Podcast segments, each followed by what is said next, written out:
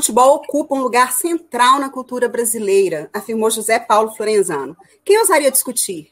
Se inicialmente esse esporte foi restrito às elites, com o passar dos anos ele conquistou seu espaço em todas as classes. Até no uso de expressões rotineiras, o futebol fincou sua bandeira. Ei, você pisou na bola. Que bola fora é essa, hein, meu amigo? Show de bola. No campo das paixões, o futebol é mais uma que não pede lógica e nem explicação. Vive-se, respira-se e pronto. Então eu vou musicar nossa abertura. Quem vai dizer ao coração que a paixão não é loucura? Eu não posso separar meu coração do meu corpo, e se é para viver, que eu viva com toda intensidade. Eu quero é ser poesia e que minha loucura seja perdoada, pois metade de mim é amor e a outra metade também. É amor ao que faço, ao que sonho, e assim eu vou sorrir, vou dançar, vou chorar, dar o melhor de mim. E se a minha alegria entrega para você a loucura, que eu seja louca e feliz. O Bate-Bola Memória FC11 recebe Luiz Carlos Cirne Lima de Lorenzi ou Lisca. Para muitos, Lisca doido, bisneto de Carlos de Lorenzi e neto de Jorge de Lorenzi, ambos ex-goleiros colorados. Ele também experimentou guardar as traves. Educador físico e treinador, atuou nas categorias de base do Inter e foi responsável pela formação de grandes atletas do nosso futebol, como Rafael Sobes, Dilmar e Alexandre Pato. Hoje, ele é treinador da América de Minas. Boa noite, Lisca. Boa noite, colegas.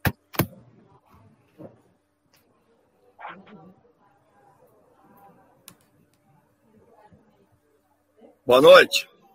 Boa noite. Seja bem-vindo ao nosso Memória. Se quiser complementar as informações que eu passei sobre você, Lisca, agora fique à vontade. Se faltou alguma coisa, conta para a gente. Boa noite. É um prazer enorme estar aqui com vocês. Te confesso que tudo que você falou ali no início já me emocionei, né? Porque realmente futebol é, é paixão, é a minha vida eu uso muito o futebol como uma metáfora da vida, né? É exatamente o espelho, né, do que acontece conosco no nosso todo nossa pelo menos dos meus 48 anos, eu vivo muito isso no, né, no meu trabalho, no, no meu cotidiano, desde os 17 anos.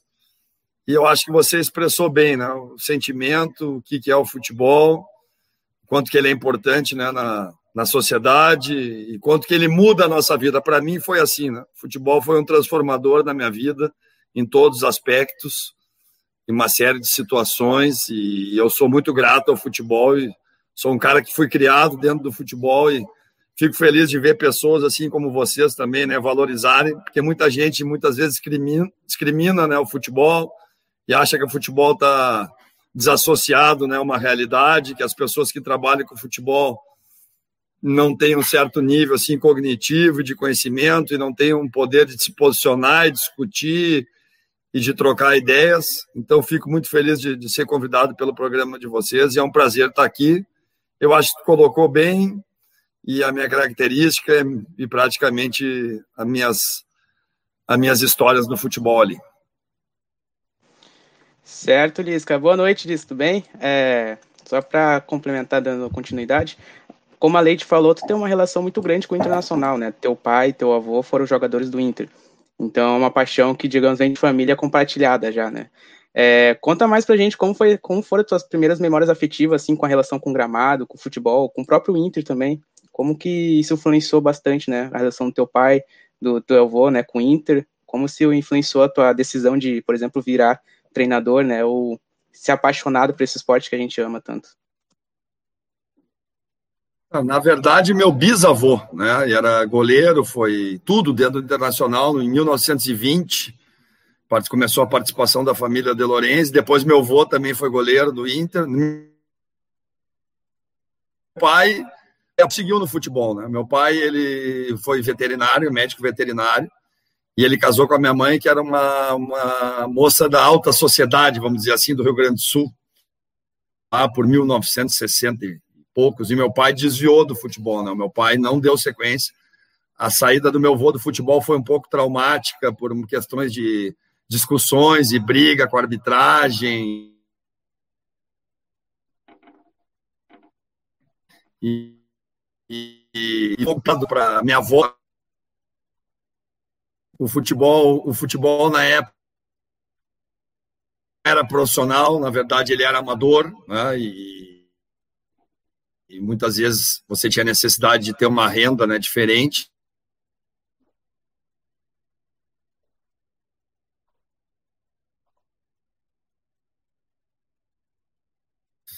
E, e, o futebol, eh, ele entrou na minha vida. Voltou? Desculpa, porque caiu. Voltou, voltou. E o futebol entrou na minha vida desde menino, né? A minha família, né? a família Cirne Lima, a família De Lourenço, a família Cirne Lima é da minha mãe, é enorme também, com vários tios. Ela tem nove irmãos e muitos foram diretores do Inter, do Grêmio, e jogavam futebol. E na casa da minha avó tinha um campo de futebol. Era uma casa enorme, né? e a gente jogava futebol dentro de casa, na verdade. Né? E no decorrer da minha, da minha vida sempre fui um esportista e sempre acompanhei. Meu avô morava entre o estádio do Inter e do Grêmio, na José de Alencar, a um quilômetro do estádio do Grêmio e a dois quilômetros do estádio do Inter. Os estádios eram muito próximos, né? E eu acompanhava os dois desde pequeno, ia, né, ia mais no Beira Rio, mas meu tio Baiar Steiger, meu tio Gilberto Chaves me levavam no Grêmio, era assim, as pessoas, ah, não, quem é colorado não pode ver o jogo do Grêmio, quem é do Grêmio não pode ver jogo do Inter. Isso sempre me intrigou, né? Porque eu gostava de futebol, na verdade, né? Fiz, participei das escolinhas do Grêmio em 1982, quando eu tinha 11 anos, pela organização, era cada cada Cada empresa adotava uma equipe. A minha equipe era, era do Zafra, que é uma rede de supermercados do Rio Grande do Sul. E era muito legal isso também. E fui fazendo esporte, natação, vôlei, futebol paralelo a isso. E quando fui fazer educação física com 17 anos, eu fui convidado pra, pelo um professor meu de natação que dava aula nas escolinhas do Inter. E ele me convidou para fazer um estágio. Antes mesmo de entrar na faculdade, eu aceitei. E aí, com aquilo que eu falei para vocês, aí foi um transformador da minha vida, em todos os sentidos, né? principalmente como, como paradigmas, como preconceitos, como convivência com uma classe totalmente diferente que eu estava acostumado. E o futebol abriu, abriu, vamos dizer assim, a minha cabeça né, para a vida, para o mundo, me ensinou muitas coisas que ficam como lição, né, como como pessoa, como esportista. O eterno cai, levanta, vários acontecimentos no dia a dia, no cotidiano, várias aprendizagens, amizades, brigas, vitórias, derrotas. E, aí eu comecei com 17 anos e me apaixonei, né? Me apaixonei pela, pela profissão, por poder trabalhar com aquilo que eu sempre gostei, que eu sempre amei. E a partir daí eu desenvolvi o meu trabalho e fui evoluindo dentro do Inter, que foi um clube que me formou como profissional. E essa formação é muito legal porque o parâmetro é muito alto. Né? Vocês colocaram alguns jogadores aí que eu trabalhei realmente, né? Eu trabalhei com Diogo Rincon, Fábio Pinto, Daniel Carvalho, Alexandre Pato, Nilmar, Sobes, Luiz Adriano, Tyson, Fábio Rockenbach, eh, Cleiton Xavier, todos eles jogaram comigo no juvenil, no júnior e todos eles viraram jogadores de muito sucesso pelo mundo. Não foi pelo Brasil, não, foi pelo mundo inteiro. Né? Todos eles hoje são homens, pais de família bem-sucedidos, alguns ainda jogando, outros não. E o futebol te dá essa possibilidade, né? E assim como eles também me transformou, eu vivo do futebol desde os 17 anos. Eu saí de casa com 17 anos para buscar a minha vida, para não depender do meu pai. Eu sempre quis ter a minha independência, sempre quis fazer as coisas por mim mesmo. E o futebol permite isso, né? Então eu sou muito grato ao futebol e, e, aí fui desenvolvendo a minha carreira e as minhas memórias afetivas são lá dos primeiros jogos, decisão do Campeonato Brasileiro de 79, Inter e Vasco, eu estava no estádio, a decisão da Copa Libertadores, Grêmio e Penharol, eu estava no estádio, Grêmio Independente, quando o Grêmio perdeu, eu estava no estádio, Inter e Olímpia, quando foi um dos maiores fraca... velórios da, da, história do Beira Rio. O Inter perdeu a semifinal da Libertadores para o Olímpia, 89, eu estava no estádio. Né? Quando o Grêmio foi campeão brasileiro contra a Portuguesa, eu estava no estádio. Então, eu, graças a Deus, eu pude né, crescer vendo muita coisa. No Sul, nós temos dois gigantes do futebol brasileiro, que são campeões do mundo, campeões da América, aqui, como aqui em Minas também. Né? Então, vai ficar, né?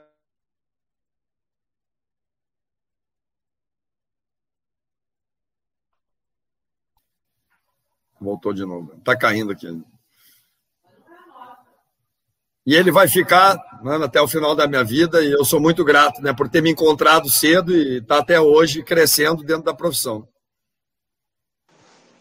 Certo. É, essa relação afetuosa, como tu falou, né? Tu teve em vários momentos no estádio, no, em, dos dois times em si, mas eles vão falar um momento especial que tu estava envolvido diretamente, né? 2016, aquele caso do tu assumiu o Inter faltando pouca, pouquíssimas rodadas para o campeonato acabar, que acabou que no, com o objetivo era tirar o Inter, né? Tentar tirar o Inter daquela zona da degola ali e do, do rebaixamento. Ali naquele time, naqueles jogos, a gente viu o time do Inter com um anímico Boa. totalmente diferente, né? Com um time mais aguerrido, um time combativo, um anímico do time estava muito elevado que a gente via nos jogos anteriores. E isso, a gente vendo assim de fora, a gente vê que passa muito pelo, pela questão do técnico, né? De como que tu tava como um técnico torcedor, digamos assim, ali dentro. É, como foi para ti ali se é, aceitar essa, essa, proposta né, do Inter, tipo aquele desafio, e se tipo assim existia alguma outra alternativa para ti, se não não se não só de ir é, pro Inter, né? Se existia não não existia outra relação, né? Não, te ligaram, não, eu vou. Esse, esse desafio é o desafio da minha carreira, digamos assim, né? E se como é que foi para ti? E já engatilhando, né? Essa relação afetuosa contigo impede, impediria tu treinar o Grêmio algum dia? Valeu, Lisca. Essa aí nós vamos censurar, Lisca. Ah, na verdade, eu já treinei o Grêmio, né? Eu fui treinador dos juniores do Grêmio em 2004. Né? E foi, um, foi assim, foi muito legal. Foi um dos melhores trabalhos da minha carreira. E foi um dos maiores erros da minha carreira, porque eu saí do Grêmio para ir para o Fluminense, porque o Grêmio vinha naquela fase da segunda divisão e com dificuldade financeira, e o Fluminense me fez uma proposta muito vantajosa na, na época, né? E eu acabei indo, mas acabei botando os pés pelas mãos, porque quem me levou no Fluminense era da oposição, e eu acabei saindo do Fluminense quatro meses depois. E acabei perdendo a oportunidade de dar uma sequência legal no Grêmio ali também. Mas foi assim muito legal. E naquela situação do Inter, na verdade, como nós já todos sabem, né, minha formação foi dentro do clube, eu tenho uma história de família também, foi um pedido do presidente Fernando Carvalho também que foi uma pessoa que sempre me apoiou muito no início da minha carreira. Né? Lá quando eu fui treinador do juvenil em 97, pela primeira vez do Inter. Depois ali engrenou a minha carreira, 97, 98, 99. Eu fui tricampeão gaúcho juvenil e depois fui para os juniores, depois voltei para o Inter quando o Carvalho precisou de uma reestruturação nas categorias de base. E ele estava na frente do projeto e ele me pediu pelos últimos três jogos, até porque o Celso Roth tinha pedido demissão o Inter estava sem treinador, eu vinha de um trabalho muito forte lá no Ceará de 2015, de recuperação né, de, de time também. E eu, e eu não tinha como negar esse trabalho por uma questão de gratidão, né, por uma questão de respeito. A, a história do meu, do meu avô, do meu bisavô também, eu sempre costumo falar, né? Se eu não vou, eles iam vir puxar meu pé aqui depois, né? Eles iam dizer, mas tá louco, menino, né? Não vai, não vai tentar, né? Vai virar as costas pro, pro clube que te abriu as portas no momento mais difícil, talvez, da história do clube, né? E eu tenho orgulho e honra de poder ter ido tentado. Né? A gente não conseguiu. Na verdade, eu fiz quatro pontos e nove, que dá 44% de aproveitamento, o aproveitamento do 11 colocado, que foi o Cruzeiro na época, nesse ano até. Por incrível que pareça, eu me lembro direitinho disso, né? Mas a gente precisava fazer sete pontos e nove. E, na verdade, quando a gente perdeu o primeiro jogo para o Corinthians, que a gente perdeu num pênalti muito mal marcado, a gente já não tinha mais chance, né? A gente mesmo ganhando os dois últimos jogos pelos resultados, a gente não ia conseguir escapar, né? Então, na verdade, já no primeiro jogo, eu já fui rebaixado assim junto com o clube, né?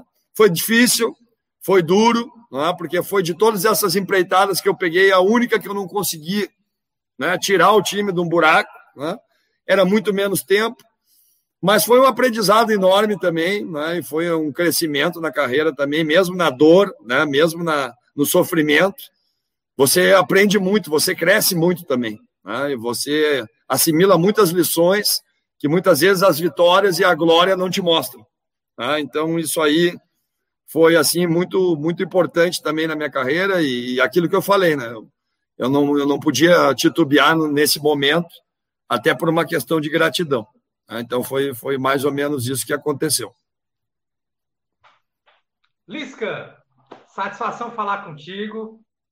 É, fala aqui diretamente do estado do Ceará, da cidade de Fortaleza, que antes de ontem comemorou 200 65 anos, cidade que você conhece, suponho que conheça, que conheça bem e tenha marcado a tua vida, a tua carreira. E continuando nessa é, discussão e, e, memória de lugares é, afetivos, esse ano, em setembro desse ano, de 2021, o Estádio Presidente Vargas vai comemorar 80 anos que ele foi fundado. Né? Foi o nosso principal equipamento esportivo é, desde a década de 40. Foi o primeiro estádio que teve gramado, primeira arquibancada, é, até a, a, a, inauguração do Castelão, é, no final da década de 70. Todos os jogos e principais atletas que por aqui passaram jogaram no Presidente Vargas, Pelé, Garrincha, é, Gildo, e depois do Castelão, Sérgio Alves, Mozart, Mirandinha, enfim. O estádio Presidente Vargas é, é um estádio que literalmente fica no coração da cidade e que ano passado serviu também como espaço para abrigar a, os, os doentes da Covid-19. Mas eu sei também que foi um estádio que te acolheu bastante, né? Assim, é, eu lembro com uma memória muito positiva, ano de 2015, que o Ceará inicia o ano sendo campeão da Copa do Nordeste, um título que aparentemente era um título inesperado é, pelas circunstâncias da época. E ele, depois do título, ele começa a trocar treinador. E você chega no dia 18 de outubro, perde para o Criciúma, depois, na segunda-feira, dia 20 de outubro, você ganha do líder Botafogo no Engenhão. Aí você pensa assim: ah, esse professor de história tem boa memória, não era meu adversário. Então foi um presente aquela primeira vitória, 20 de outubro. E depois começa toda aquela trajetória no estádio Presidente Vargas, jogo contra o ABC, jogo contra o Bragantino, estádio lotado, camisa roxa. Ou seja, aquela atmosfera é, que há muito tempo não se via, é, eu acho que foi contagiante. Eu que estava na arquibancada, é, fui contagiado. Você que estava no banco e dirigindo os atletas também. É lá que, inclusive, nasce a, aquele primeiro grito da torcida é, lhe chamando, né? Saiu do hospício, tem que respeitar Lisca doida é Ceará. Então, assim, é, eu queria que você falasse um pouco dessa memória afetiva que o estádio Presidente Vargas te marcou nessas duas passagens que tu, tu teves aqui no nosso estado. Eu sei também que o, spa, o lugar de memória né, é até emocionante, mas o estádio é um espaço de alegrias e tristezas. Também foi no PV que, já na sua segunda passagem, o Ceará perdeu para o Bahia, e aí a torcida organizada foi lá peitar você e o time e tal, e de raça e tal, toda aquela coisa que, que também você consegue. Você, o, o Lisca chama o, o, a torcida organizada pelo nome e tal, ou seja, tem um, um vínculo de afinidade, de aproximação, isso eu acho bacana. Mas eu queria que tu pudesse falar um pouco dessas memórias que o PVzinho é, marcou para ti e que também foi fundamental para a nossa jornada nesse tempo. Nossa. Poxa, me emocionei, cara, com todas essas, todas, porque você sabe tudo, né? Você conhece, você conhece demais, né? Toda a história e toda a minha passagem no Ceará, né? Eu tenho um busto dentro do Ceará, cara. Né? Poucas pessoas sabem, né? Mas eu tô lá, ao lado do Gildo, ao lado, ao lado do Dimas, e eu ganhei esse busto do presidente Robson de Castro, né, depois da segunda passagem em 2018. E diz lá, né, Lisca doido, uma história que nunca será esquecida.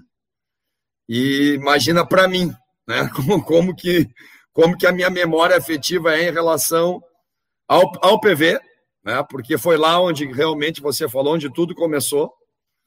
E foi a primeira vez que realmente né, a torcida do Ceará me chamou, porque eu não queria mais essa história de negócio de doido, de negócio, sabe?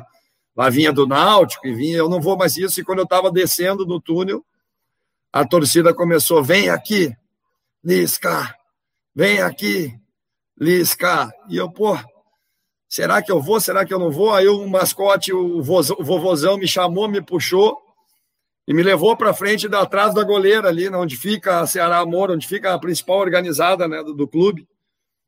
E aí foi demais, cara. Aí foi 20 mil pessoas gritando a música, né? Saiu do hospício, tem que respeitar Lisca doida Ceará.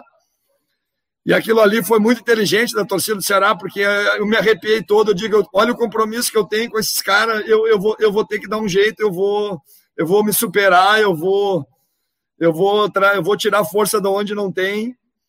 E, e, o PV, todo mundo acha que foi uma ideia minha, né? mas na verdade não foi uma ideia minha, porque eu não conhecia né, a história, tudo que tinha acontecido ali, como você relatou bem, e foi uma ideia do presidente Robson de Castro, que na época era vice de futebol e hoje é presidente, falou: vamos levar para lá, Lisca, porque ali é um caldeirão e ali a nossa torcida vai ajudar. Se a gente conseguir, ali vai os de fé mesmo, os caras que vão para apoiar. Claro que está uma crise do caramba, mas se a gente conseguir fazer um jogo bom, a gente traz a torcida para o nosso lado e aí nós vamos ficar forte, aí nós vamos conseguir ter, talvez escapar né, do rebaixamento para a Série C. E também a ideia da camisa roxa, que é uma que eu nem sabia que o Ceará tinha essa camisa né, lá na sua história, no início da sua história. E ele, por superstição ou por algum conselho que alguém deu para ele, ele queria levar os jogos para o PV e usar a camisa roxa. E eu falei, vamos, tudo é válido hoje, Robson, vamos fazer e de fato foi um catalisador do time com a torcida, porque nós ganhamos do Botafogo, como tu falou, e voltamos para pegar o Boa Esporte e ganhamos do Boa 2 a 1 E aí teve essa, essa questão da minha aproximação com a torcida, que passou para o time e passou uma aprovação para o treinador e para o time, e os meninos começaram a jogar com uma confiança enorme e se transformou um time que não tinha confiança, que estava desacreditado, num time que lutador num time brigador e que estava muito imbuído no propósito de manter o Ceará, que aquilo ali era, era uma questão de honra para a gente, era uma Copa do Mundo para a gente. E foi muito legal. Né? Foi muito legal. Todos os jogos nós ganhamos depois do ABC, do Bragantino, empatamos com o América Mineiro, né, aqui em Minas. E aí conseguimos levar a decisão para o último jogo contra o Macaé e ganhamos, né, e permanecemos na Série B. Mas o PV é um estádio muito aconchegante. É um estádio que teve uma, um estádio que teve uma reforma para a Copa do Mundo, para ser uma base, então ele ficou muito legal de se assistir, todo ele com assento, muito próximo, né? todo ele com alambrado de acrílico. Uh, então ali se transformou na nossa casa. Né? E aí, 2018, quando eu voltei, o Robson, nós vamos fazer a mesma coisa. E eu, obviamente, que aceitei. E nosso time tinha muitas limitações no início, e a gente começou a ganhar de 1 a 0 e começamos a ganhar apertado e começamos a competir. E esse jogo contra o Bahia foi um divisor de águas, realmente. A gente perdeu, e eu quase fui embora do Ceará nesse jogo. E o presidente Robson viu que eu estava bem abalado, foi na minha casa, conversou comigo, disse que de uma maneira nenhuma ele, ele permitiria que eu saísse, que a esperança era dentro do nosso trabalho, de todos juntos, comandado por mim, e a torcida realmente aconteceu isso que você falou, foi lá no, no treino, eu saí para falar com eles, com o Jay, né, com, com, o pessoal da torcida, mas eles estavam muito revoltados, eles não quiseram dar o apoio, eles falaram que não, que a partir de ali ia ser, não ia ter mais trégua. E eu fiquei chateado, né, mas nós saímos para jogar contra o Flamengo no Rio, e o Flamengo era o líder da competição, né, e nós ganhamos do Flamengo com 65 mil pessoas no Maracanã. E ali o time se transformou. Depois nós voltamos para jogar contra o Corinthians. No, aí já era no Castelão, porque nós tiramos do PV e fomos para o Castelão, porque começamos a jogar bem, a propor jogo, e o Bahia jogou só no contra-ataque contra a gente. E aí a gente foi para o Castelão, e aí o time decolou de uma forma, e aí foi uma outra história muito legal. Todo mundo diz que o raio não cai duas vezes no mesmo lugar, mas lá em Fortaleza caiu, caiu no mesmo lugar, o mesmo treinador, o mesmo clube, só que uma vez da B para C e a outra vez da A para B. E é uma história que jamais vai ser esquecida. E o PV é muito especial, né? Para mim, o bairro ali, Setúbal, é um bairro no coração mesmo, é um, é, um, é, um, é um estádio de bairro, né? É um estádio de bairro, é um estádio que as pessoas vão antes e ficam curtindo o entorno, em volta, e tu acaba tendo um contato direto com o torcedor também, porque é muito próximo né, o alambrado do banco de reservas. Então eu tenho um carinho enorme pelo PV. Vi que foi transformado em hospital de campanha, né, que entrou, de, tiraram o gramado, né, concretaram algumas situações ali também. Eu não sei como é que está hoje, mas espero que volte a ser uma praça esportiva, porque ali todos os times ali, né, tem muito time da capital que joga o cearense e muitos jogam ali. E é uma praça tradicionalíssima. E eu tenho um carinho, um amor enorme pelo PV e está no meu coração.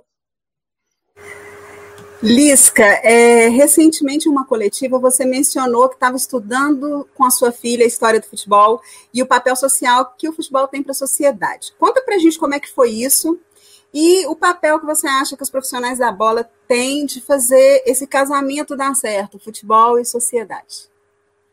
É, isso, isso surgiu porque a minha filha está no nono ano já da escola, está se preparando né, para entrar no segundo grau e é um trabalho, um TCC que ela tinha que fazer, né?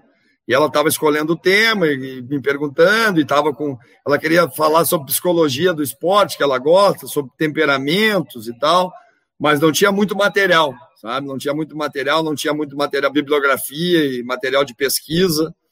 E ela começou a ficar nervosa, se atrapalhar, e ela falou que, ah, pai, eu queria falar sobre futebol, que elas acompanham. Né? Tu imagina duas meninas, eu tenho uma menina de 14 anos, que é a Giovana, que está fazendo esse trabalho, e a Antônia, de 11, e elas foram criadas dentro do futebol, né?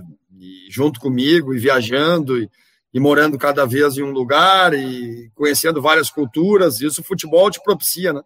Ele propiciou para mim, meu, meu passaporte dentro do Brasil é minha prancheta, né?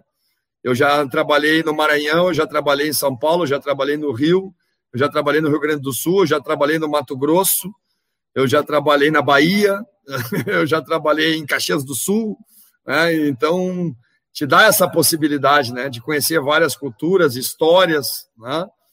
E a minha filha, ah, pai, eu quero escrever sobre o futebol, a influência do futebol na sociedade brasileira. Eu digo, poxa, que legal, filha, né? Tem muita coisa, tem muito assunto. Ela começou a pesquisar e ela começou a ver né, a influência que. E eu gosto muito da história do futebol. Eu, estudei muito a história do futebol sobre a evolução do futebol, né?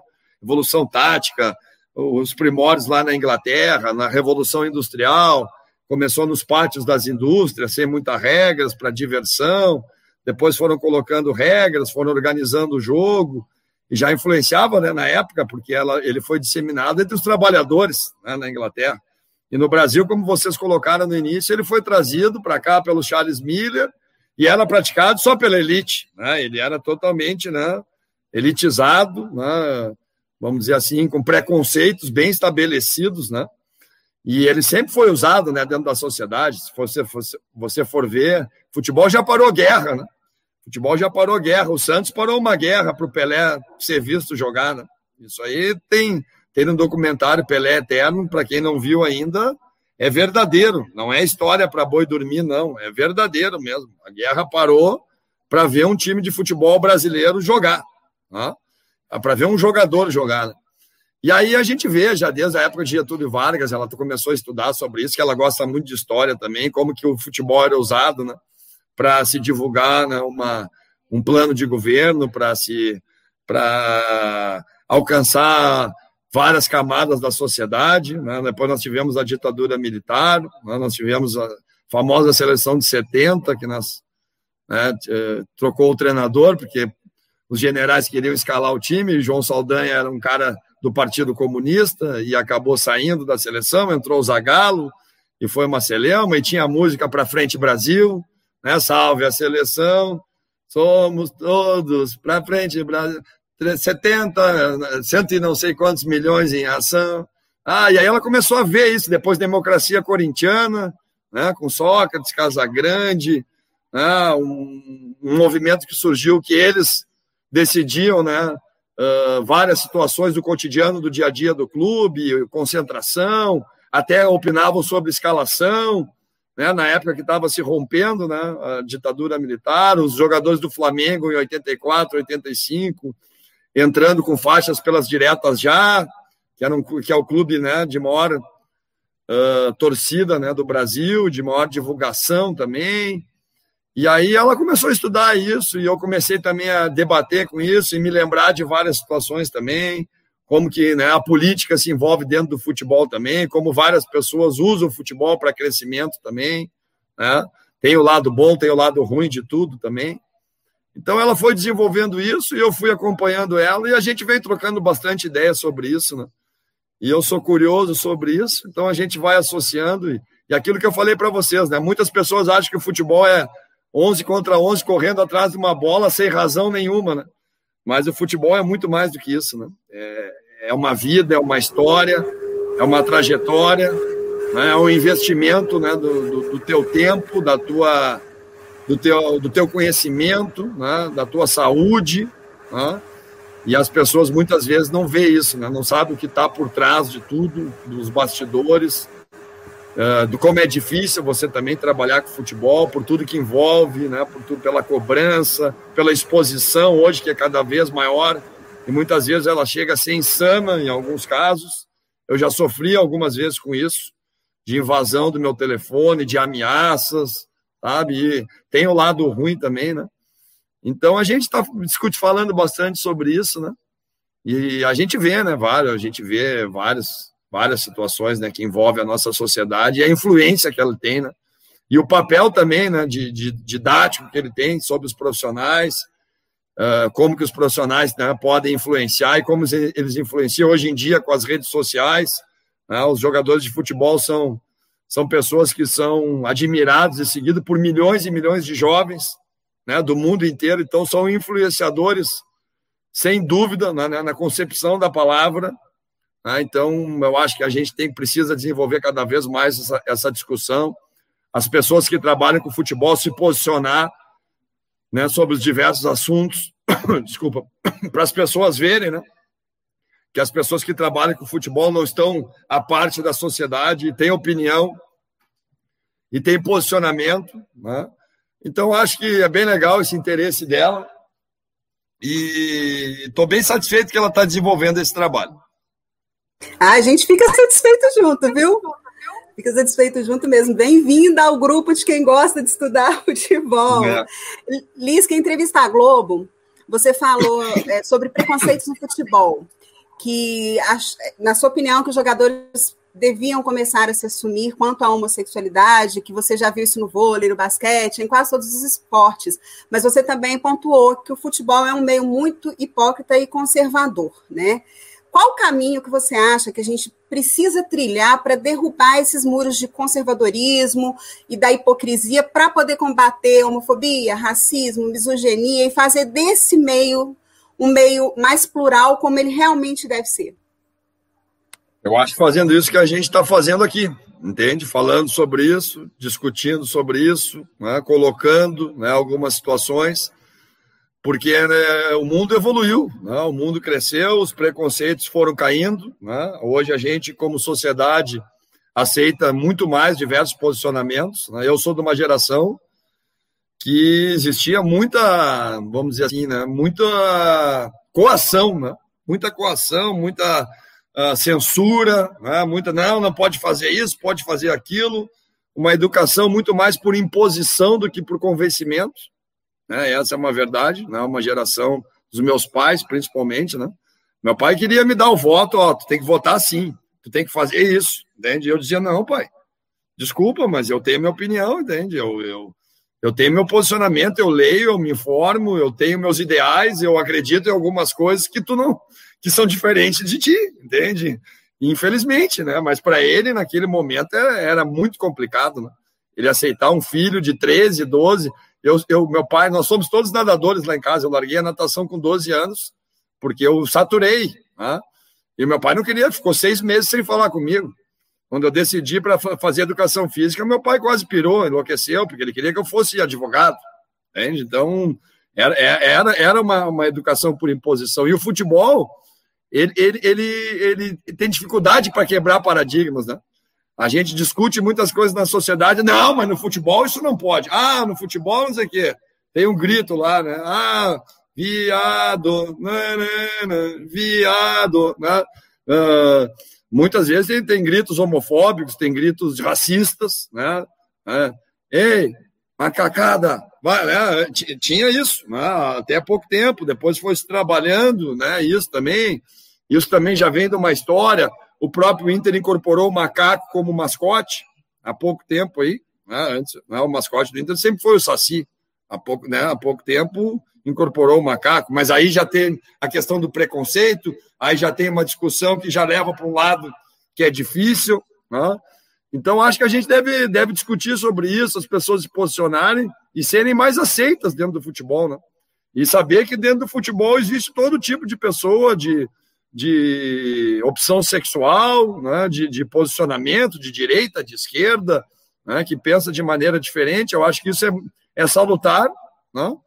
E cabe a gente ir quebrando essas barreiras, esses paradigmas. É como eu falei para vocês, a gente vê né, no vôlei, a gente vê no, no futebol feminino muitas vezes, né, as, as meninas já se assumindo, casando, postando nas redes sociais com o mesmo gênero e seguindo a sua vida e tocando sua profissão e sendo mãe né, e adotando, lutadora também. Né, então, eu, eu, e o masculino a gente não consegue ver muito isso, né, porque há um medo né, de ser rotulado né, de ter um preconceito no mercado também. Né? Alguns jogadores que as pessoas, ah, esse aí não sei o quê. Ah, mas esse aí no meu time não quero. Ah, mas esse aí, sabe, tem, tem muito disso ainda no futebol, né?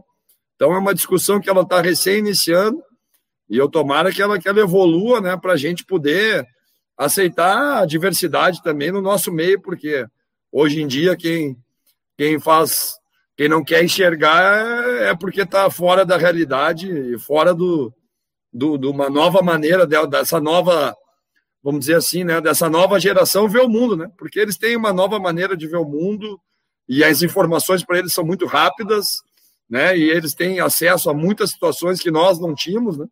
Quando éramos jovens, quando tinham 14, 15, 16 anos. Então, acho que quanto mais a gente falar, menos problema a gente vai ter.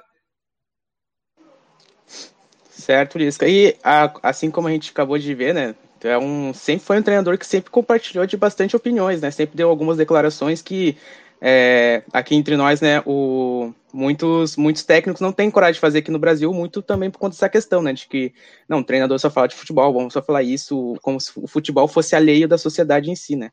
Então, além disso, né? A gente tem um problema histórico das diretorias do nosso futebol, dos nossos clubes brasileiros que às vezes nem tanto são, são um pouco problemáticas, assim. É, nesse sentido, assim, tu acha que esse teu jeito de torcedor, de, esse teu jeito de tentar trazer um pouco a sociedade para o futebol, assim, pode ter causado algum medo em algumas diretorias nesse sentido, é, para te contratar, por conta de, às vezes, tentar para as diretorias não ficarem tão expostas, digamos assim?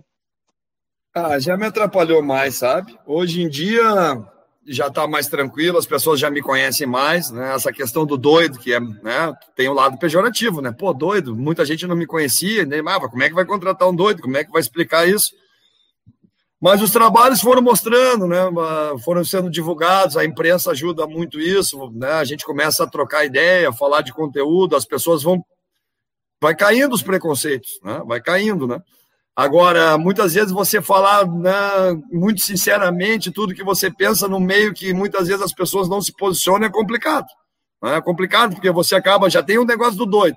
Aí você acaba sendo rotulado também do contestador, entende? O cara que está ali, sabe, sempre uh, contestando, fazendo. Mas, cara, a questão agora foi a última, foi essa questão do Covid, né? Que foi assim, né, eu dei uma declaração no jogo, foi feita uma pergunta para mim né, sobre mais três casos de Covid.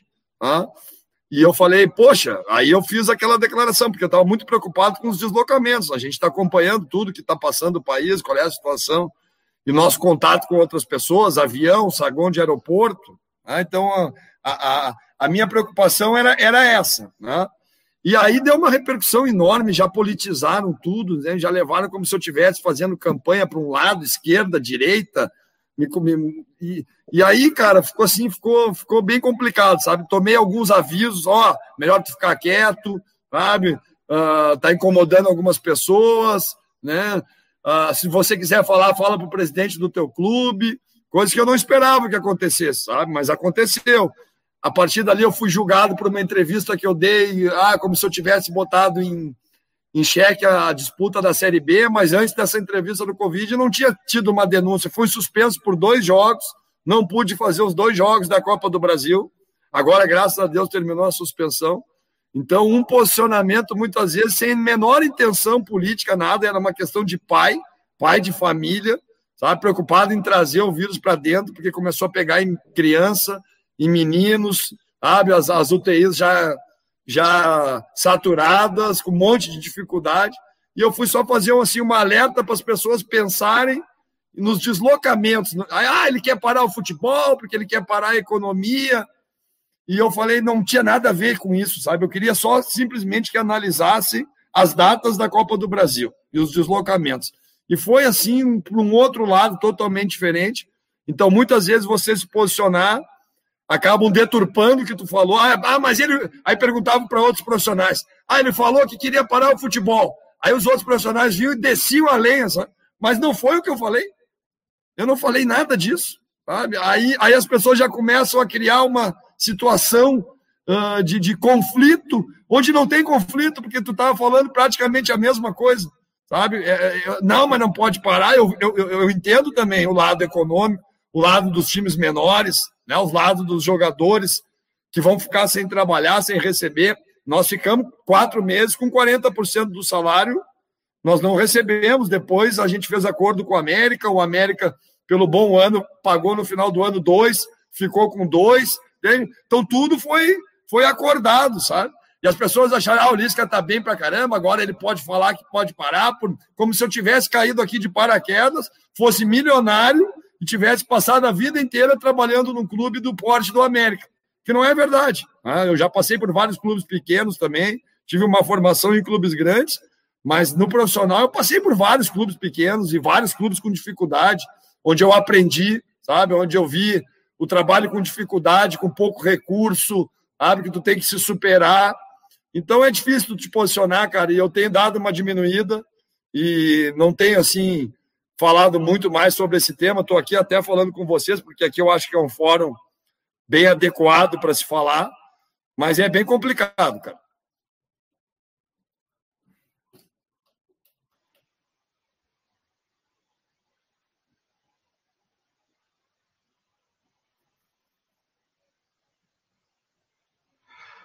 Lisca, nós temos duas questões dos, do povo que está nos acompanhando pelo chat o Gabriel Sereta e o Bruno Parreiras. Ambos perguntam o que você pensa sobre o intercâmbio entre treinadores de nacionalidades diferentes e se por acaso viesse para o Brasil alguém do porte do Guardiola ou do Klopp, será que haveria uma diferença muito grande entre os treinadores brasileiros ou não?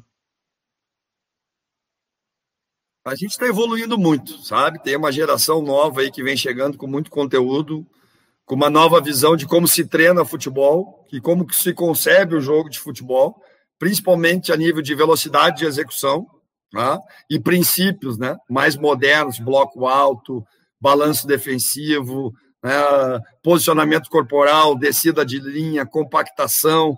Né? O futebol evoluiu muito na questão da velocidade de execução, sistemas defensivos cresceram demais, o jogo mudou, o jogo ficou muito mais rápido, com muito menos espaço né? e, a, e, as pessoas precisam pensar mais rápido. Né?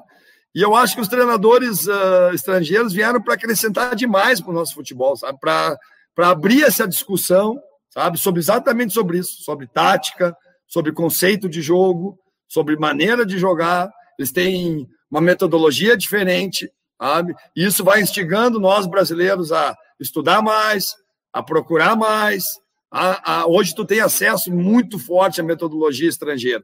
Eu li o livro do Klopp, eu li os dois livros do, do Guardiola, tu tem acesso a treinamentos que eles realizam, se tu quiser, quase que diariamente. Tá? Agora, o segredo do futebol é como que tu vai ministrar isso para os teus atletas, como que tu vai fazer eles assimilarem, eles acreditarem num projeto, né? porque são 30 jogadores, né? De, abrir a mão do, do, do eu pelo nós, né?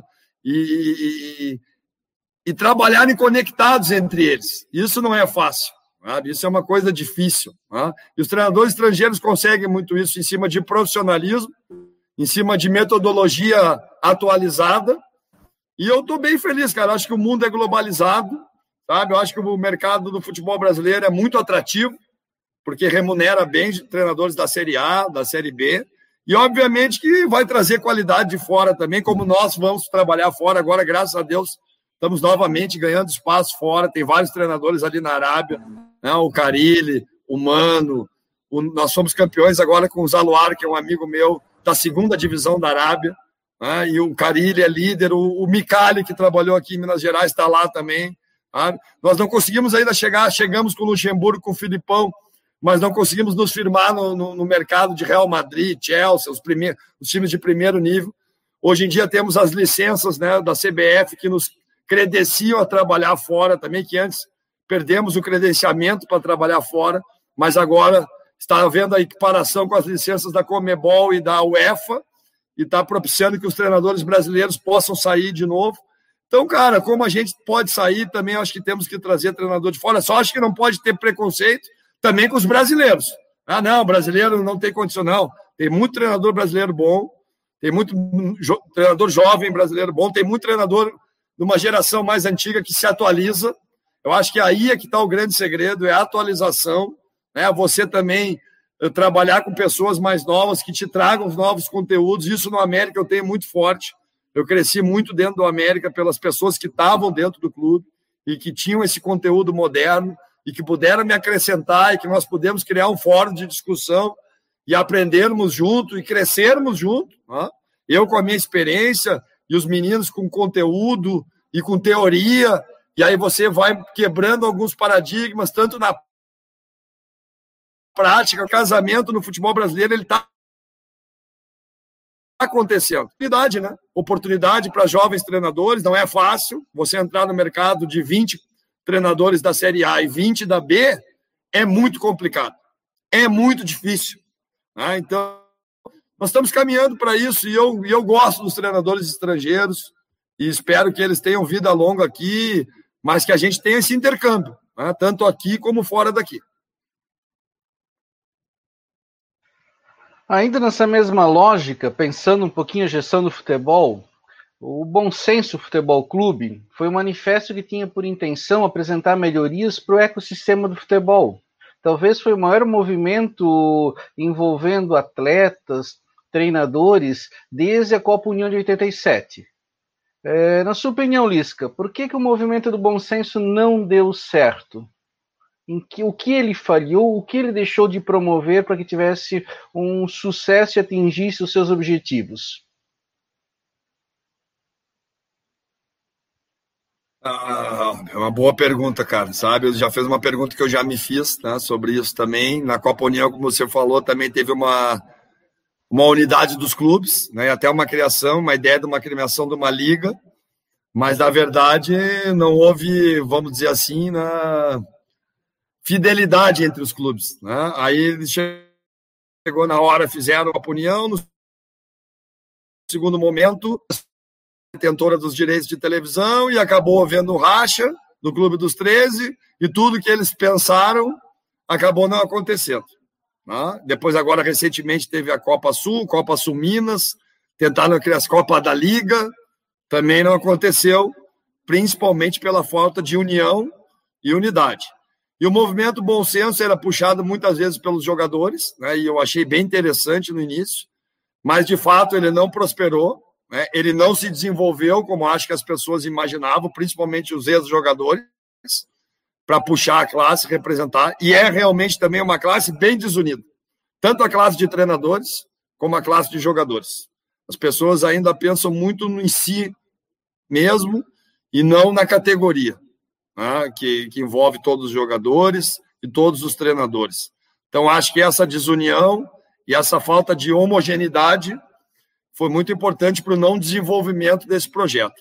Eu não tenho muitos detalhes do projeto, te confesso, é uma falha minha, porque era um projeto mais de jogadores, né?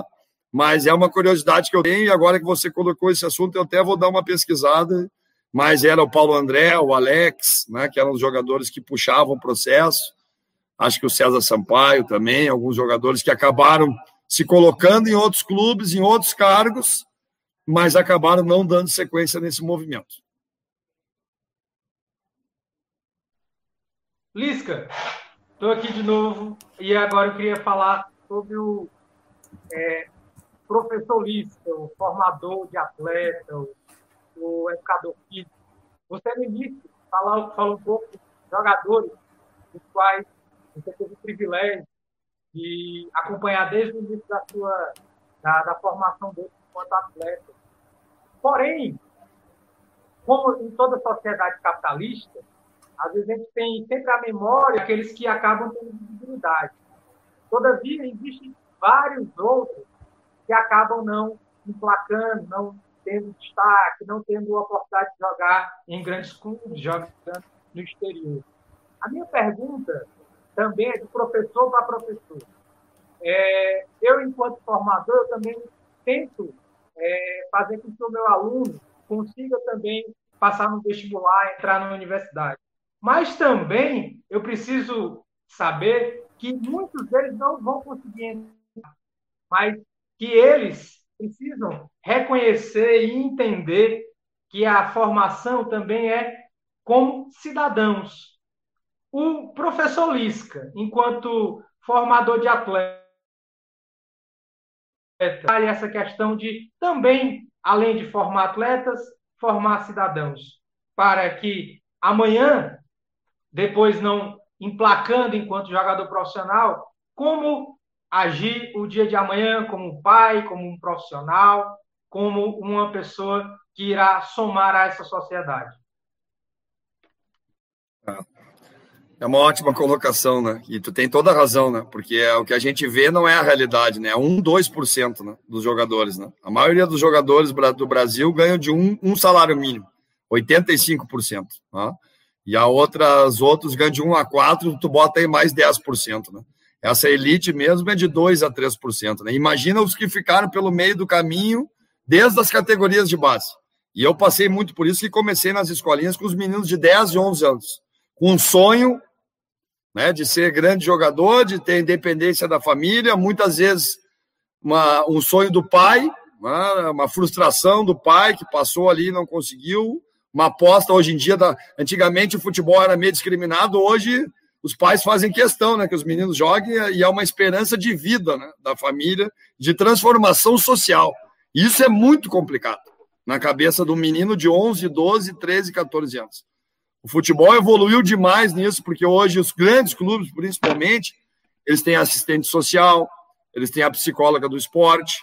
E aí eu entro a importância da formação do professor que vai trabalhar com esses meninos, e a educação física é fundamental.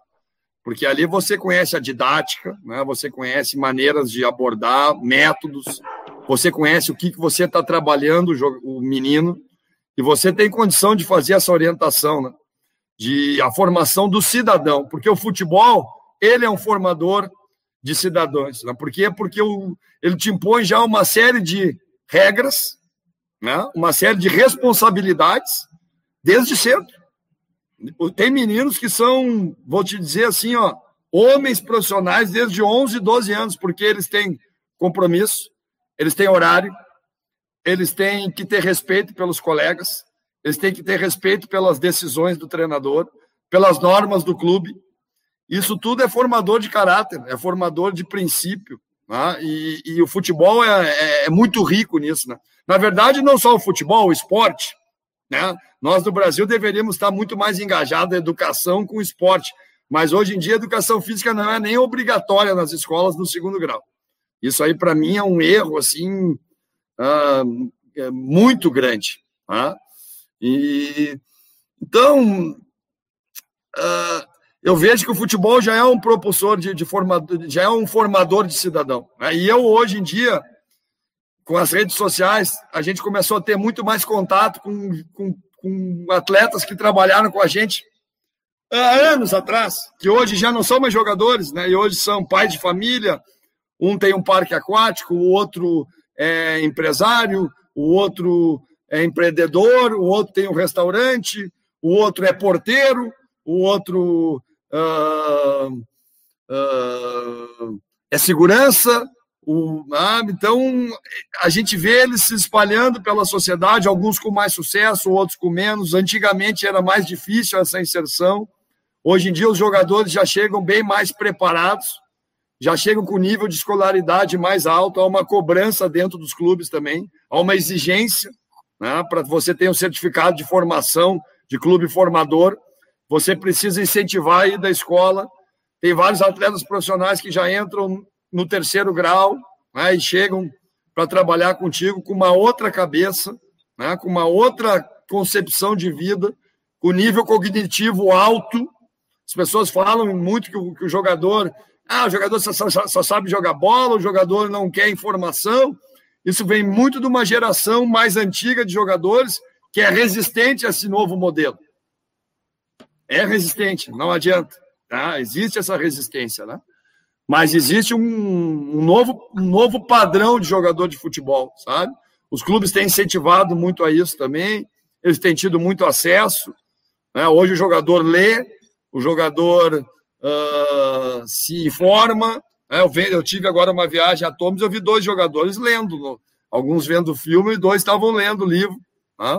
Um lendo livro bem interessante ali que eu vi, que era do Phil Jackson, um livro que eu gosto, né? sobre, sobre gestão, sobre algumas situações. O Juninho já está, provavelmente vai fazer um curso agora, né?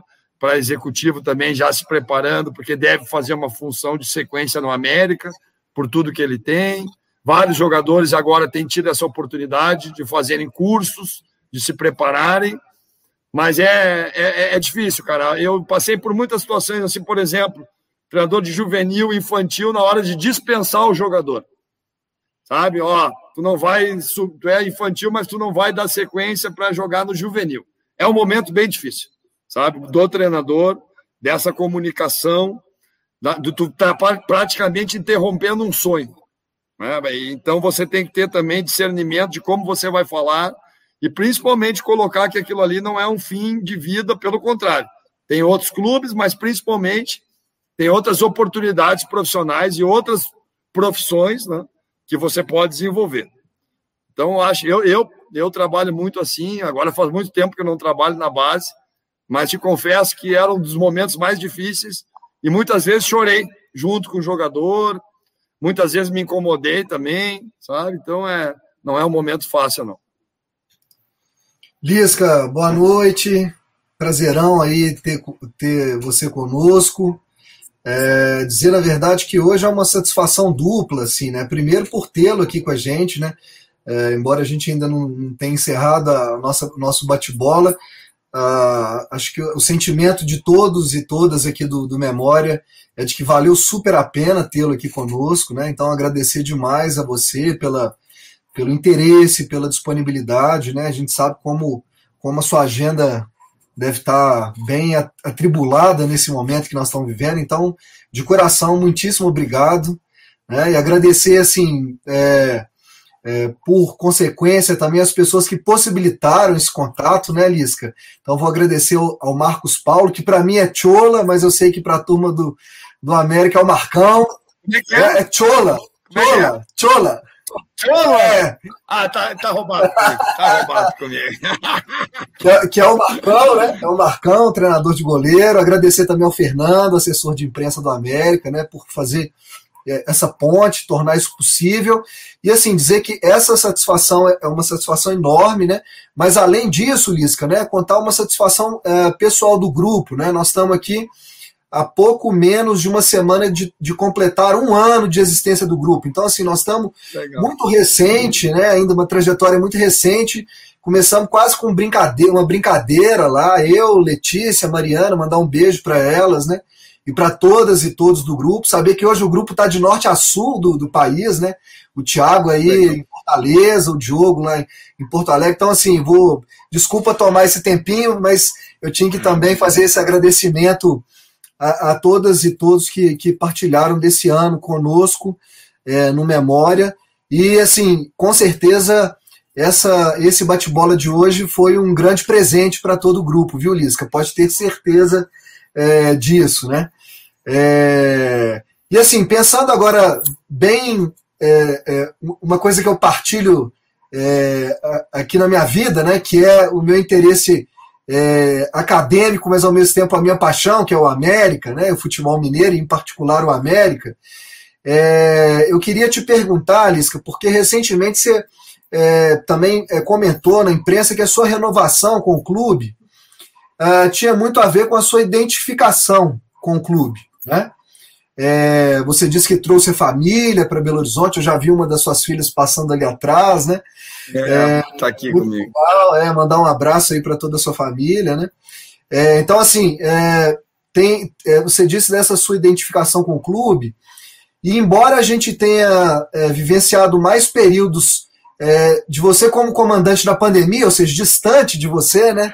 Fisicamente, infelizmente, é, a gente também se identifica muito com você, sabe, Lisca? Nós, vou falar enquanto torcedor do América, é, no, como diz Nelson Rodrigues, toda unanimidade é burra, né? Mas eu, eu tendo a dizer que a maioria dos americanos é, também se identifica muito com você, sabe, Lisca?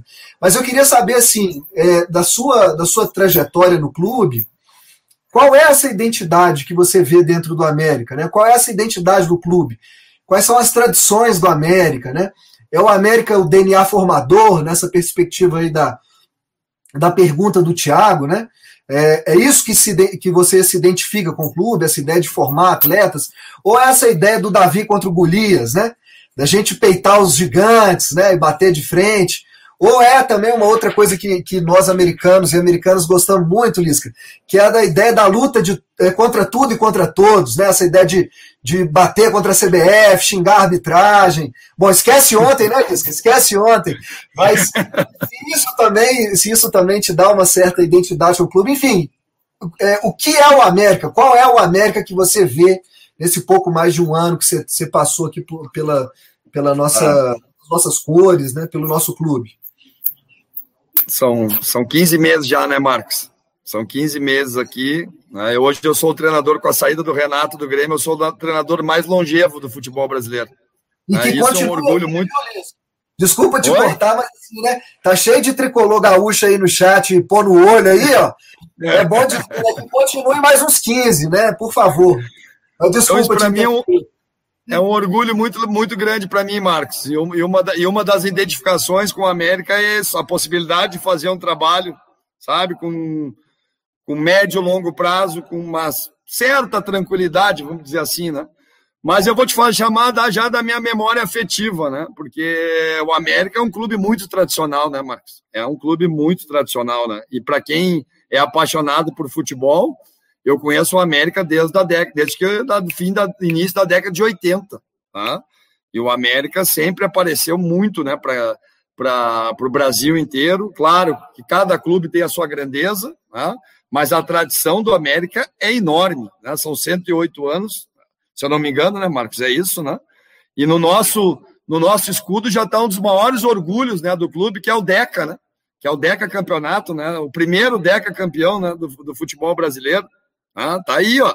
Tá no escudo. Tá? E a tradição, todo mundo sabe que o América rivalizava com o Atlético aqui em BH, né? Esse, esse, é, é, essa mudança ela começou nos meados dos anos 60, com o advento do Mineirão e com o super time do Cruzeiro, tá? que acabou angariando muitos torcedores para lá. E o América teve dificuldade na época, teve que vender patrimônio, saiu da sua sede social aqui mais do centro onde tinha muitos né, autônomos, advogados, todo mundo frequentava o clube, médicos, alta sociedade, acabaram indo para longe, o América perdeu a identidade e perdeu o torcedor. Né? E o Cruzeiro atropelou. Né? E hoje nós somos a terceira torcida em número né, em, em BH. E isso não foi sempre na história. Né? Isso também sempre me chamou a atenção, a, a organização das equipes, né? a oportunidade que o América sempre deu para profissionais, desenvolver seu trabalho, o DNA formador, né? a grande trajetória que sempre teve na Série B e a possibilidade dos profissionais que trabalharam ali desenvolverem um trabalho e terem sucesso. E eu não fui o primeiro, e nem, né? Espero que tenha sido o último, que a gente fique por um bom tempo na Série A, né, Marcos? Mas o América tem essa tradição, né? E eu sempre acompanhei isso. Eu meu professor de natação, o Álvaro Laitano, mandou, né? O meio-campo deles era é, Juca Show, é, Jair, o time Jair Bala, Juca Show e tinha mais um outro nome ali Pedro que faltou. Pedro, né? Pedro Omar. Pedro Omar, Ju, né, Juca Show e, e diz que o time era brincadeira no meio-campo na década de 60, isso, né? Eu fui dar uma estudada também, né, sobre isso. Mas o que o América tem muito orgulho e eu me identifico é com honestidade, honestidade, trabalho correto, estruturado, não dá um passo maior que as pernas, não quer o mal de ninguém, não uh, não não é assim ganancioso a ponto de sabe, uh, botar os pés pelas mãos na questão financeira, é equilibrado, não quer nada do que não é seu e o que ele tem merecimento. E eu me identifico muito com isso, cara, muito com isso. E o mais não sei se você viu o Cavicchioli, para chegar num clube que cumpre o que fala. Ele falou isso. E o Matheus já rodou por diversos clubes. Aí, se você pesquisar a carreira dele, você vai ver. E ali, se, por exemplo, se o presidente Salum chegava o ano passado e falava é assim, assim, assado, e vai acontecer isso, e a parte financeira é assim, e nós vamos proceder assim, e tal dia vai ser assim, e sempre funcionou, Marcos. E, e hoje você, com a nova gestão, chega o presidente Alencar, tal dia é assim, é outro presidente, mas o procedimento é o mesmo. Você no América, você é respeitado. O que é combinado com você é feito. Ah, não é mais do que obrigação? Não é. Porque no futebol brasileiro a gente vê muitas coisas acontecerem e a gente vê muitos times hoje que estão não, não se sabe como que ainda sobrevivem. E o América hoje é um clube redondo, esses recursos financeiros que entrou agora para deixar o time cada vez mais pronto para se transformar num clube empresa. Ele tem já o compliance pronto, a governança pronta, o clube empresa está tá preparado, já tem conversa com investidores estrangeiros, e eu tenho um orgulho enorme disso, Marcos, de poder participar desse processo, de poder ter participado do crescimento do América, da visibilidade que o América teve no ano passado, junto comigo, que nós tivemos talvez o ano de maior visibilidade da nossa história. Isso foi, foi, foi falado pelo Salum para mim. E o Salum é um cara que tem muita experiência dentro do clube. E o América se transformou num time nacional hoje. Porque eu fui no Rio de Janeiro há dois meses atrás e onde eu entrava, os caras diziam: Olha o treinador do América. Olha o Lisca, treinador do América. Aí conhecia os jogadores do América, o vendedor do, na, na praia, em Copacabana, o dono do restaurante, o taxista, eles conheciam o América, eles conheciam os jogadores do América. Né? E, e, e isso, para mim, assim, não tem preço, sabe? Mas de poder participar disso, da credibilidade que o América tem. O América tem orgulho de ser um clube de credibilidade. E eu tenho orgulho de participar desse clube. E eu tenho uma honra enorme de ser treinador do América.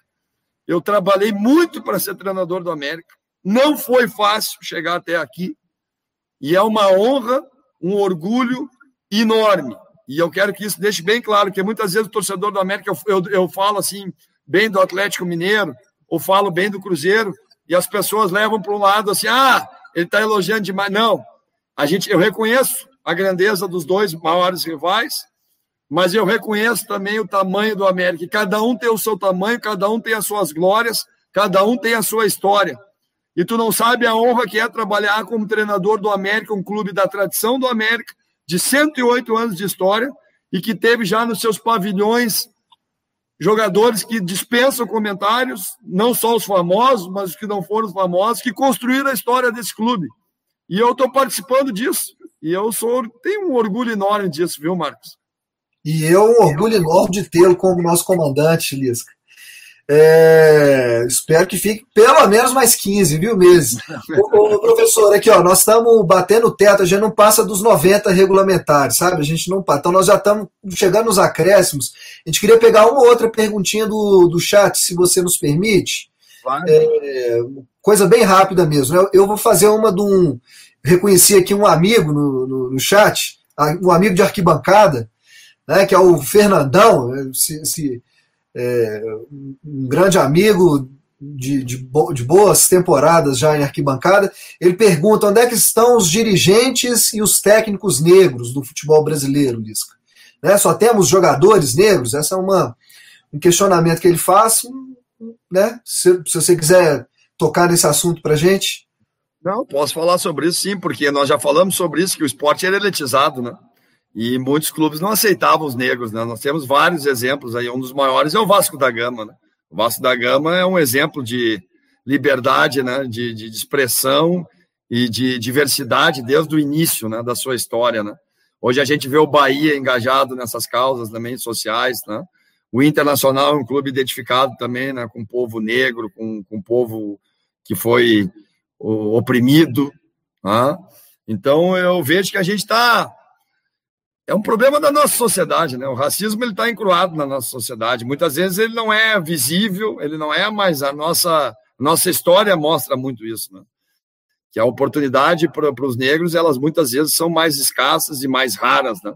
E os cargos que, que se destacam mais, eles muitas vezes não estão ao alcance ainda, né? E a gente tem melhorado muito isso, né? A gente tem, tem trabalhado muito isso.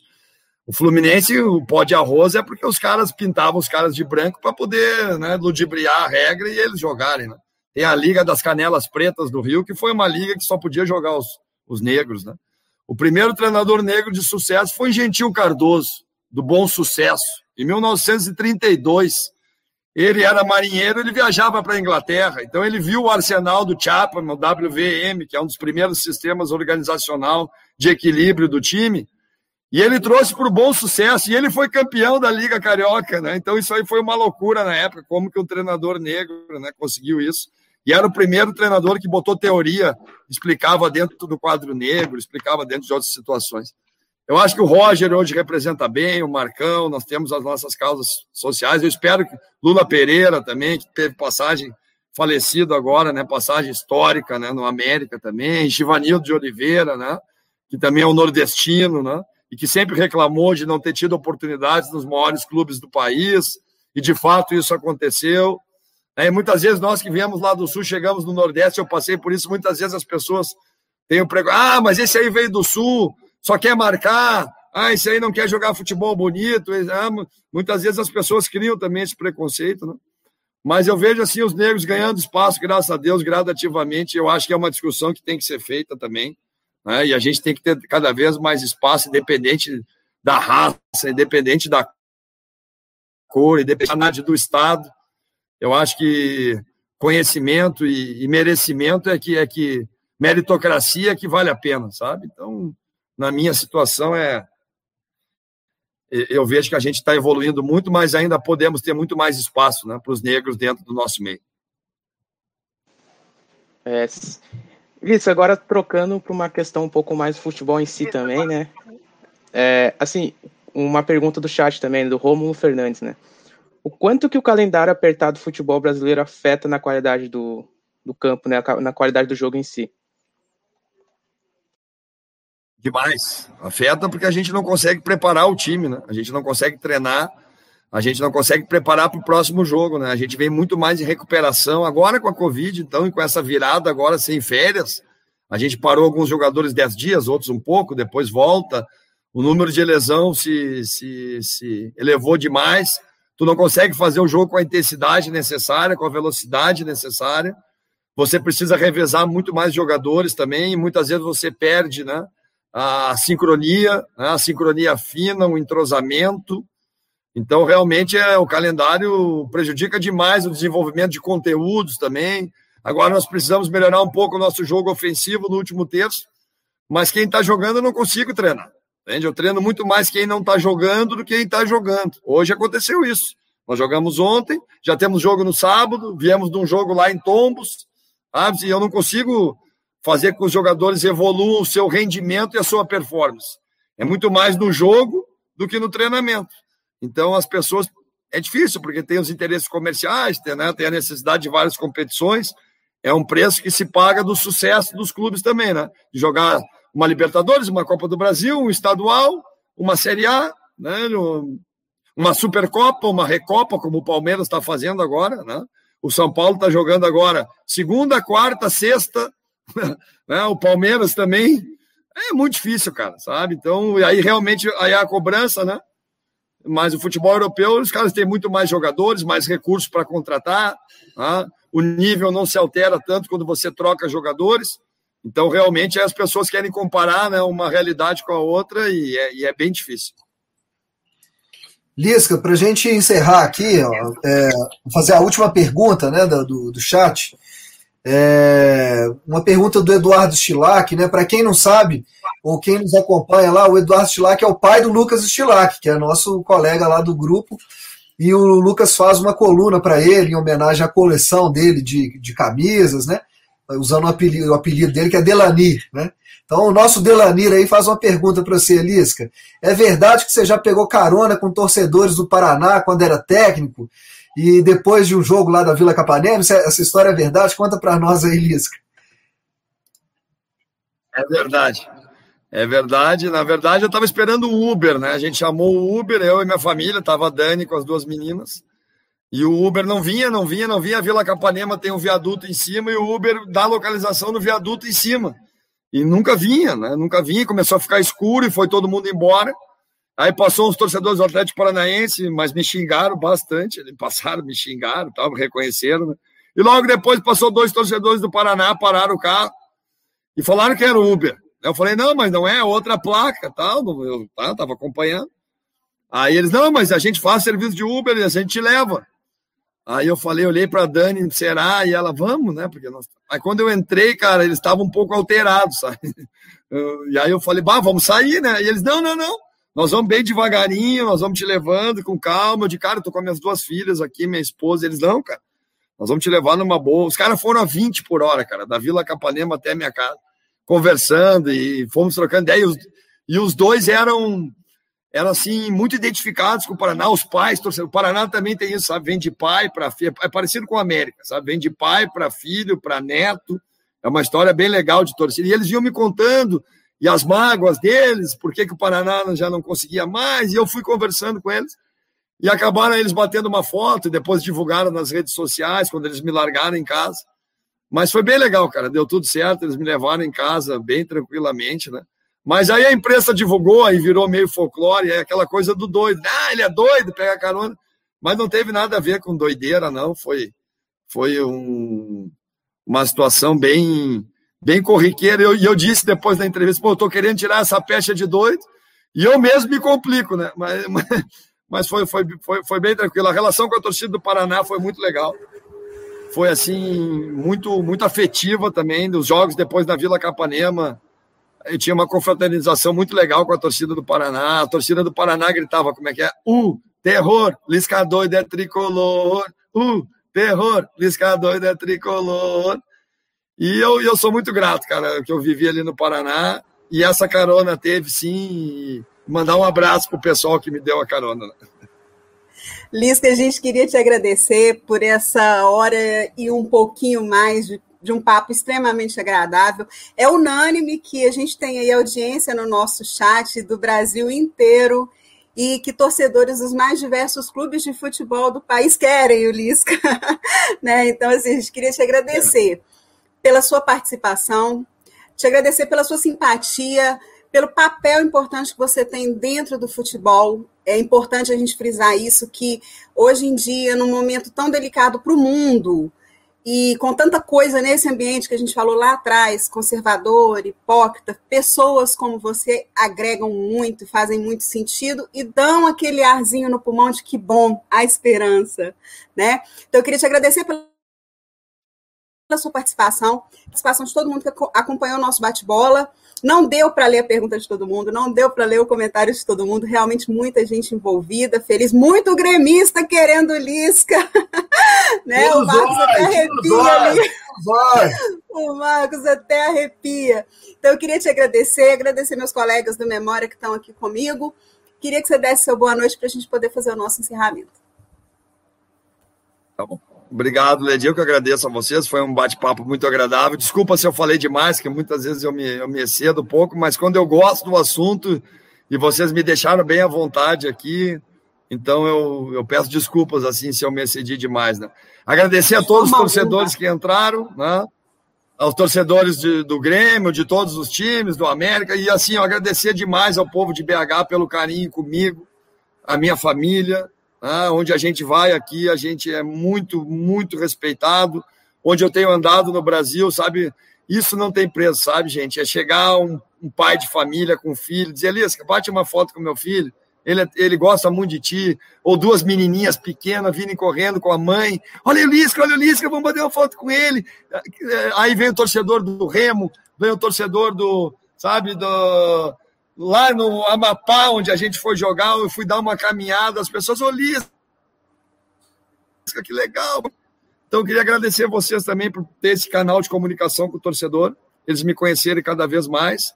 E foi um prazer falar com vocês. Falar sobre futebol é minha paixão, é uma alegria enorme. O tempo passa rápido para mim. E sempre que eu puder, gostaria depois que vocês me mandassem para mim, eu poder acompanhar vocês, né? Poder estar tá ali, né? acompanhando o conteúdo que vocês ministram. Também não é sempre que a gente pode, mas quando a gente pode, seria bem. Ah, agradecer também por ter me aproximado do Marcos, né? Um grande profissional também, meu colega lá no América, treinador de goleiros. E é um cara assim uh, muito, muito correto, sabe? De muito caráter. Beijão para essas duas meninas lindas, maravilhosas. Né? E beijão para todo mundo que estava nos assistindo. Muito obrigada de novo. Nós vamos te deixar descansar, porque daqui a pouco tem jogo de novo, né? A gente não respira no nosso calendário. Nós ah, encerramos mais um bate-bola.